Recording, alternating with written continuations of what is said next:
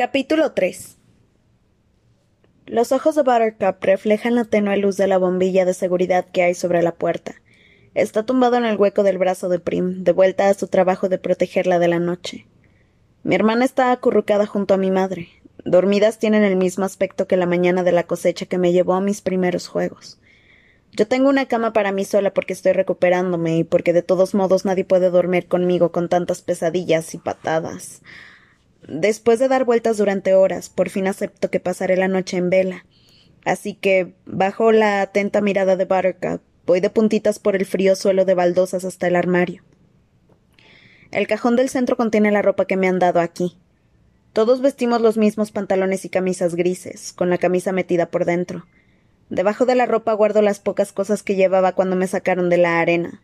Mi insignia del sinsajo, el símbolo de Pita, el medallón de oro con fotos de Prim, Gale y mi hermana, un paracaídas plateado con la espita para sacar agua de los árboles, y la perla que Pita me dio unas horas antes de que mi flecha hiciera volar por los aires el campo de fuerza. El Distrito 13 confiscó mi tubo de pomada dermatológica para usarla en el hospital, y mi arco y mis flechas porque solo los guardias pueden llevar armas. Lo tienen a buen recaudo en la armería. Tanteo en busca del paracaídas y meto los dedos dentro hasta dar con la perla. Después me siento en mi cama con las piernas cruzadas y me acaricio los labios con la superficie, con la suave superficie irisada de la perla. No sé por qué, pero me calma. Es como un frío beso de la persona que me la regaló. Katniss, susurra Prim. Está despierta y me mira a través de la obscuridad. ¿Qué te pasa? Nada. Un mal sueño. Vuelve a dormirte. Es automático. Siempre aparto a Prim y a mi madre para protegerlas. Con cuidado de no despertar a nuestra madre, Prim se baja de la cama, recoge a Buttercup y se sienta a mi lado. Me toca la mano en la que tengo la perla. Estás fría, me dice. Saca una manta extra de los pies de la cama, nos enrolla con ella a los tres y me envuelve también en su calor y el calor del pellejo de Buttercup. Podrías contármelo, ¿sabes? Se me da bien guardar secretos, no se lo diría a nadie, ni siquiera a mamá. Entonces se ha ido de verdad. Se ha ido la niña pequeña a la que le colgaba la blusa como si fuera la colita de un pato, de un pato, la que necesitaba ayuda para llegar a los platos, la que suplicaba por ver los pasteles glaciados del escaparate de la panadería. El tiempo y la tragedia la han obligado a crecer demasiado deprisa, al menos para mi gusto, y ahora es una joven de su que sutura heridas sangrantes y sabe que nuestra madre no puede enterarse de todo. Mañana por la mañana voy a aceptar convertirme en el sinsajo. Le confieso. ¿Porque quieres o porque te ves obligada? Mm, las dos cosas, supongo. Respondo entre risas. no, quiero hacerlo. Tengo que hacerlo si ayuda a que los rebeldes derroten a Snow. Aprieto la perla con fuerza con el puño. Pero es que. Pita. Temo que los rebeldes lo ejecuten por traidor si ganamos. Prim lo piensa un poco.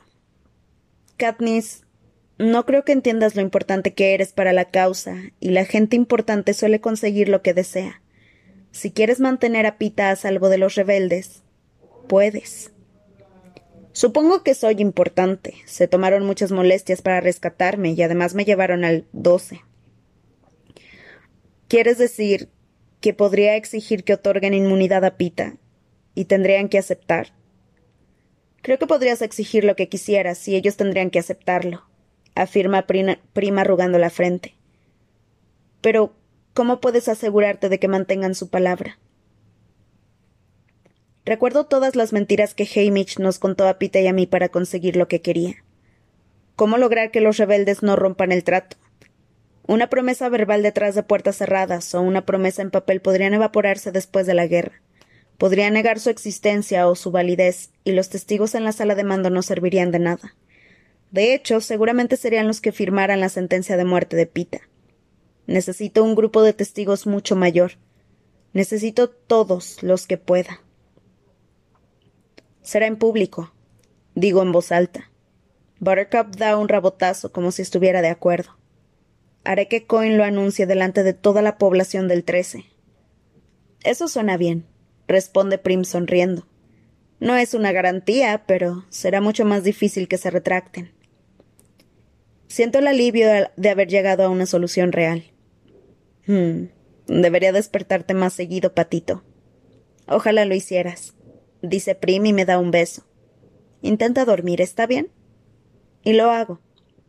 Por la mañana veo que tengo a las siete a las siete a.m. el desayuno, seguido inmediatamente de siete y media mando, lo que me parece bien ya que será mejor que empiece lo antes posible. En el comedor paso mi horario, que incluye, que incluye algún número de identificación por delante de un sensor. Mientras deslizo la bandeja por el estante metálico detrás del que se encuentran los contenedores de comida, veo que el desayuno es tan predecible como siempre. Un cuenco de cereales calientes, una taza de leche y un puñadito de fruta o verdura. Hoy, puré de nabos. Todo ello sale de las granjas subterráneas del Trece. Me siento en la mesa asignada a los Everdeen, los Hawthorne y algunos otros refugiados, y me trago la comida deseando repetir. Pero aquí nunca se repite.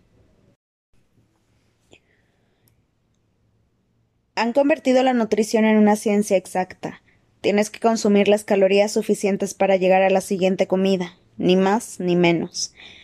El tamaño, el tamaño, de las raciones se basa en tu edad, tu altura, tu constitución, tu salud y la cantidad de trabajo físico que exige tu horario. La gente del 12 recibe porciones algo más grandes que los nativos del 13 para que ganemos algo de peso. Supongo que los soldados esqueléticos se cansan demasiado deprisa. Sin embargo, funciona. En un mes empezamos a parecer más sanos, sobre todo los niños. Gail coloca su bandeja junto a la mía y yo intento no quedarme mirando sus nabos con cara penosa, porque estoy deseando comer más, y él siempre me pasa su comida a la mínima de cambio. Aunque me concentro en doblar con mucho primor la servilleta, una cucharada de nabos aterriza en mi cuenco. Tienes que dejar de hacer eso, le digo, pero como ya estoy comiéndomelo no resultó muy convincente. De verdad, seguro que es ilegal o algo así. Tiene normas muy estrictas sobre la comida. Por ejemplo, si no te terminas algo y quieres guardarlo para después, no puedes, no puedes sacarlo del comedor.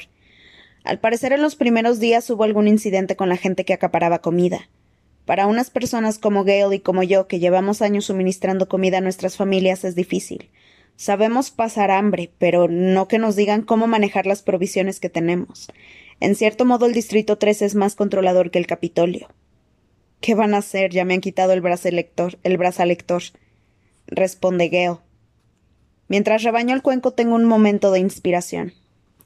Oye, quizá debería poner eso como condición para hacer el sinsajo. ¿Que pueda darte mi puré de nabos? No, tonto, que podamos cazar. Digo, captando su atención. Tendríamos que entregarlo todo en la cocina, pero podríamos. No tengo que terminar la frase. Podríamos estar al aire libre, en el bosque, volver a ser nosotros mismos. Hazlo. Ahora es el momento. Podrías pedir la luna y tendrían que encontrar la forma de bajártela. No sabe que ya voy a pedirles la luna cuando exija el perdón de Pita. Antes de decidir si lo cuento o no, un timbre marca el final del turno de comedor. La idea de enfrentarme a Coin sola me pone nerviosa. ¿Qué tienes en tu horario? Gale se mira el brazo. Ah, clase de historia nuclear, donde por cierto se ha notado tu ausencia. Tengo que ir a la sala de mando. ¿Vienes conmigo? Está bien, pero quizá me corran después de lo de ayer. Cuando vamos a soltar las bandejas, añade. ¿Sabes? Será mejor que metas a Buttercup en tu lista de exigencias. No creo que aquí conozcan bien el concepto de mascotas inútiles. Ah, le encontrarán un trabajo. Le tatuarán la pata todas las mañanas. Respondo, pero tomo nota mental de incluirlo. Por prim. Al llegar a la sala de mando, Cohen, Plutarch y los suyos ya están reunidos. La aparición de Gale hace que algunos arqueen las cejas, pero nadie lo corre. Mis notas mentales se han hecho un problema, así que pido papel y lápiz nada más llegar. Mi aparente interés en el proceso, la primera vez que lo demuestro desde que llegué aquí, los toma por sorpresa. Se miran entre ellos. Seguramente me tenían preparado un sermón súper especial. Sin embargo, Coin en persona me pasa el material y todos guardan silencio mientras me, me siento y me pongo a garabatear la lista. Buttercup, cazar, Inmunidad de Pita, anunciado en público. ¿Ya está? Es probable que se trate de mi única oportunidad para negociar. Piensa, ¿qué más quieres? Lo noto a mi lado de pie y añado Gale a la lista. Creo que no podría hacer esto sin él. Empieza a dolerme la cabeza otra vez y mis ideas se enredan. Cierro los ojos y empiezo a recitar en silencio. Me llamo Katniss Everdeen. Tengo diecisiete años. Mi casa está en el distrito 12. Estuve en los Juegos del Hambre. Escapé. El Capitolio me odia. A Pita lo capturaron. Está vivo. Es un traidor, pero está vivo. Tengo que mantenerlo con vida. La lista. Sigue pareciendo demasiado corta. Debería intentar pensar con más, con más perspectiva, más allá de nuestra situación actual, en un futuro en el que quizá yo ya no valga nada. No debería pedir más. Por mi familia, por el resto de los míos. Las cenizas de los muertos hacen que me pique la piel. Recuerdo el enfermizo sonido de mi pie al dar contra la calavera. El aroma de la sangre y las rosas me aguijonea la nariz. El lápiz se mueve solo por la página. Abro los ojos y veo las letras temblorosas. Yo mato a Snow. Si lo capturan, quiero ese privilegio. Plutarch tose con discreción. ¿Ya terminaste? Levanto la mirada y miro la hora. Llevo sentada aquí veinte minutos. Finnick no es el único con problemas de concentración. Sí, respondo con voz ronca. Así que me aclaro la garganta. sí, este es el trato. Seré su sinsajo. Espero que terminen con sus suspiros de alivio, sus palabras de felicitación y sus palmaditas en la espalda. Coin permanece tan impasible como siempre, observándome, poco impresionada. Pero tengo algunas condiciones. Continúo alisando la hoja. Mi familia se queda con nuestro gato. Esa petición, la más insignificante, da lugar a un gran debate. Los rebeldes del Capitolio no le dan importancia. Claro que puedo quedarme mi mascota, mientras que los del Trece enumeran las extremas dificultades que eso presenta. Al final se decide que nos mudemos al nivel superior, que cuenta con el lujo de una ventana de veinte centímetros que da al exterior. Buttercup puede entrar y salir a hacer sus cosas, y se espera de él que se busque comida por su cuenta. Si se salta el toque de queda, lo dejarán afuera. Si provoca problemas de seguridad, le pegarán un tiro de inmediato. Me suena bien. No difiere mucho de su forma de vida desde que nos fuimos, salvo por lo del tiro, creo. Si lo veo demasiado delgado, siempre puedo pasarle algunas tripas si acceden a mi siguiente petición. Quiero cazar. Con Gale. En el bosque. Digo, y todos guardan silencio. No iremos lejos, usaremos nuestros propios arcos y pueden usar la carne en la cocina. Añade Gale. Me apresuro a seguir hablando antes de que digan que no. Es que no puedo respirar aquí encerrada como un me pondría mejor más deprisa si pudiera cazar. Plutarch empieza a explicar los inconvenientes, los peligros, la seguridad adicional, el riesgo de heridas. Pero Cohen lo corta. No. Dejen que lo haga. Denles un par de horas al día. Las descontaremos de su tiempo de entrenamiento. Un radio de medio kilómetro con unidades de comunicación y dispositivos de seguimiento en los tobillos. ¿Qué más? Repaso la lista. Um, Gale, lo necesito a mi lado para hacer esto. ¿A tu lado cómo? ¿Fuera de cámara? ¿En todo momento? ¿Quieres que lo presentemos como tu nuevo amante? pregunta Coin. No lo ha dicho en tono burlón, sino todo lo contrario, de manera muy práctica, pero se me abre la boca igual. ¿Qué? Creo que tendríamos que seguir con el romance actual. Si abandona tan deprisa a Pita, puede que la audiencia pierda simpatía por ella, dice Plutarch sobre todo porque creen que está embarazada. Ah, cierto. Entonces, en pantalla Gale puede ser un compañero rebelde más. ¿Te parece bien? dice Coin, y yo me quedo mirándola. Ella lo repite impaciente. Para Gale, es suficiente. Siempre podemos presentarlo como tu primo, dice Fulvia. No somos primos, respondemos Gale y yo a la vez. Ajá, pero quizá deberíamos mantenerlo delante de las cámaras por las apariencias, dice Plutarch. Fuera de cámara, es todo tuyo. ¿Algo más? Me ha puesto nerviosa el giro de la conversación, la insinuación de que estaría dispuesta a deshacerme de Pita, de que estoy enamorada de Gale, de que todo ha sido puro teatro. Me empiezan a arder las mejillas. Resulta humillante que crean que dedico tiempo a pensar en quién quiero que presenten como mi amante, teniendo en cuenta las circunstancias actuales. Cuando acabe la guerra, si ganamos, indultarán a Pita. Silencio total. Noto que Gale se tensa. Supongo que debería habérselo dicho antes, pero no estaba segura de su reacción, ya que tenía que ver con Pita. No se le castigará de ninguna forma. Sigo diciendo, y se me ocurre añadir algo más. Lo mismo vale para todos los demás tributos capturados. Joana y Enovaria. La verdad es que no me importa Enovaria, la cruel tributo del Distrito 2. De hecho, no la soporto, pero me parece mal dejarla fuera. No, responde Coin sin más. Sí, replico. No es culpa suya que los abandonaran en la arena. Quién sabe lo que les estará haciendo el Capitolio. Se les juzgará junto con los demás criminales de guerra y se les tratará como disponga el tribunal, dice ella. Se les garantizará la inmunidad. Me levanto de la silla con voz potente. Tú en persona lo prometerás delante de toda la población del Distrito 13 y lo que queda del 12. Pronto. Hoy.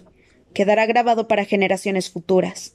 Tanto tú como tu gobierno serán responsables de su seguridad, o tendrán que buscarse otro sinsajo. Mis palabras quedan flotando en el aire un largo instante. Esa es ella. Oigo que Fulvia susurra a Plutarch. Justo ahí, con el disfraz, los disparos de fondo y un poco de humo. Sí, eso es lo que queremos, responde Plutarch en voz baja. Me gustaría lanzarles una mirada asesina, pero creo que sería un error apartar la vista de Coin. Veo que calcula el coste de mi ultimátum, que sopesa si lo merezco. ¿Qué dices, presidenta? pregunta Plutarch. Podrías conceder un perdón oficial dadas las circunstancias. El chico ni siquiera es mayor de edad. De acuerdo, dice al fin Coin. Pero será mejor que cumplas. Cumpliré cuando hayas hecho el anuncio. Respondo. Convoquen una asamblea de seguridad nacional durante la hora de reflexión de hoy. Ordena. Haré el anuncio entonces. ¿Queda algo en tu lista, Katniss? Tengo el papel hecho una bola en mi puño derecho, así que aliso la hoja sobre la mesa y leo las irregulares letras. Solo una cosa más. Yo mato a Snow. Por primera vez veo la sombra de una sonrisa en los labios de la presidenta.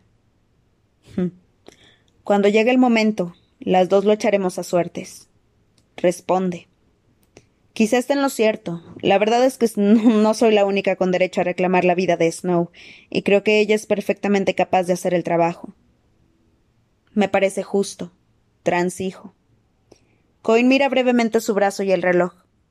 Ella también tiene que seguir un horario. La dejo en tus manos, Plutarch. Sale de la sala seguida de su equipo y nos quedamos Plutarch, Fulvia Gale y yo misma. Excelente, dice Plutarch, dejándose caer en la silla con los codos en la mesa, restregándose los ojos. ¿Sabes lo que extraño más que nada? El café.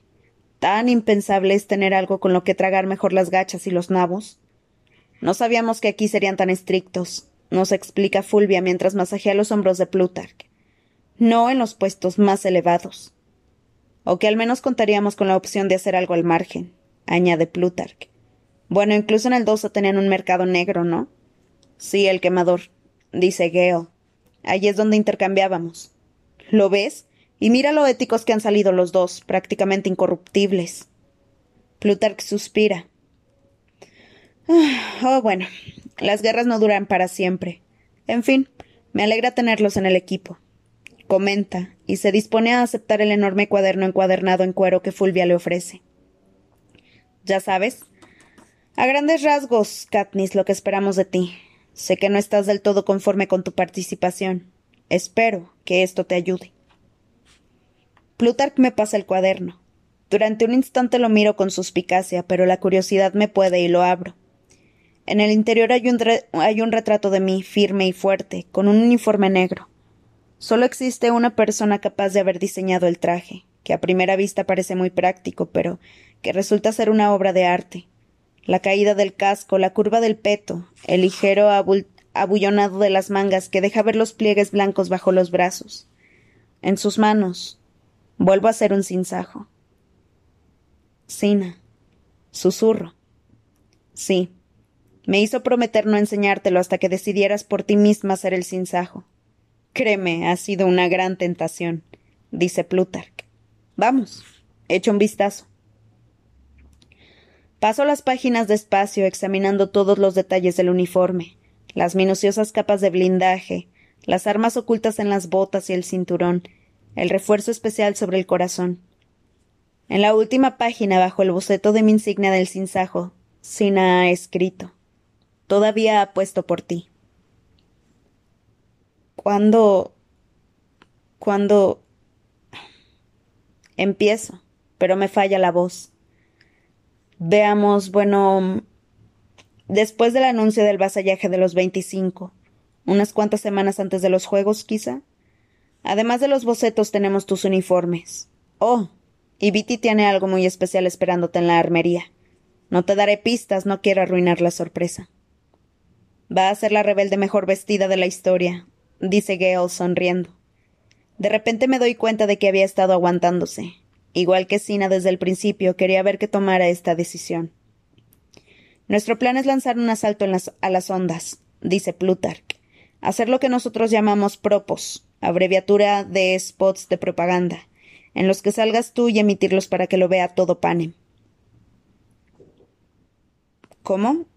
¿Cómo? El Capitolio controla las emisiones, dice Gale.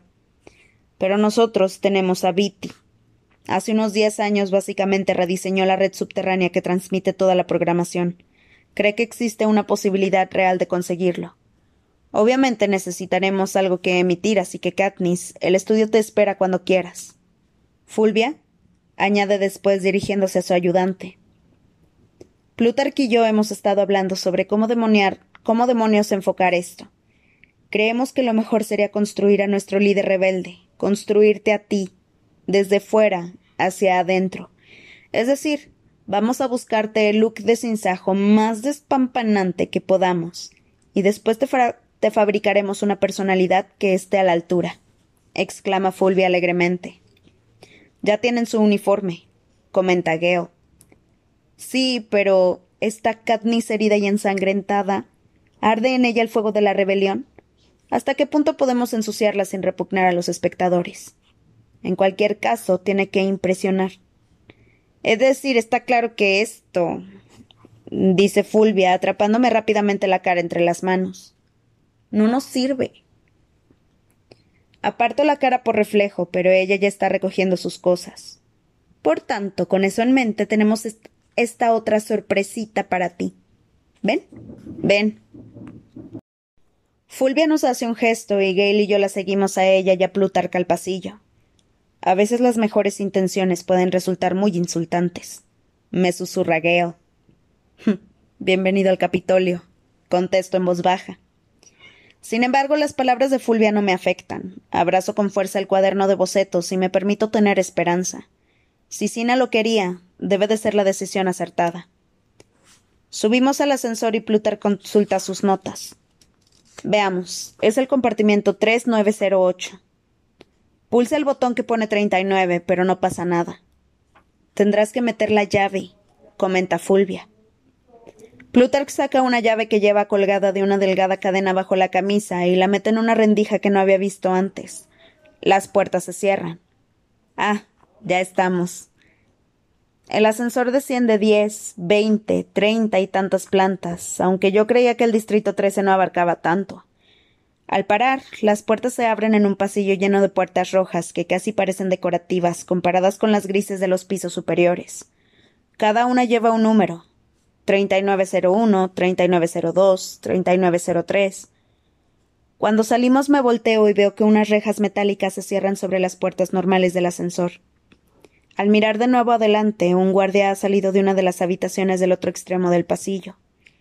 Una puerta se cierra en silencio detrás de él mientras se acerca a nosotros. Plutarch se acerca a saludarlo levantando una mano, y el resto lo seguimos. Aquí hay algo que no encaja. Es algo más que el ascensor blindado, la claustrofobia de estar a tantos metros bajo tierra y el olor a antiséptico. Con solo mirar a Geo sé que él también lo nota. Ah, buenos días. Estábamos buscando. empieza a decir Plutarch. Se han equivocado de planta lo interrumpe el guardia. ¿En serio? pregunta Plutar consultando sus notas. Tengo aquí apuntada la 3908. Podría hacer una llamada. Me temo que debo pedirles que se marchen ahora mismo. Las discrepancias en las asignaciones se solucionan en las oficinas centrales, dice el guardia. Está justo delante de nosotros, el compartimento 3908, a unos cuantos pasos. La puerta, de hecho todas las puertas, parecen incompletas. No tienen pomos. Se abrirán al empujarlas como la que, como la que ha utilizado el guardia. ¿Y dónde era eso, por favor? pregunta Fulvia. Encontrarán las oficinas centrales en el nivel 7, responde el guardia mientras extiende los brazos para acorralarnos de vuelta al ascensor.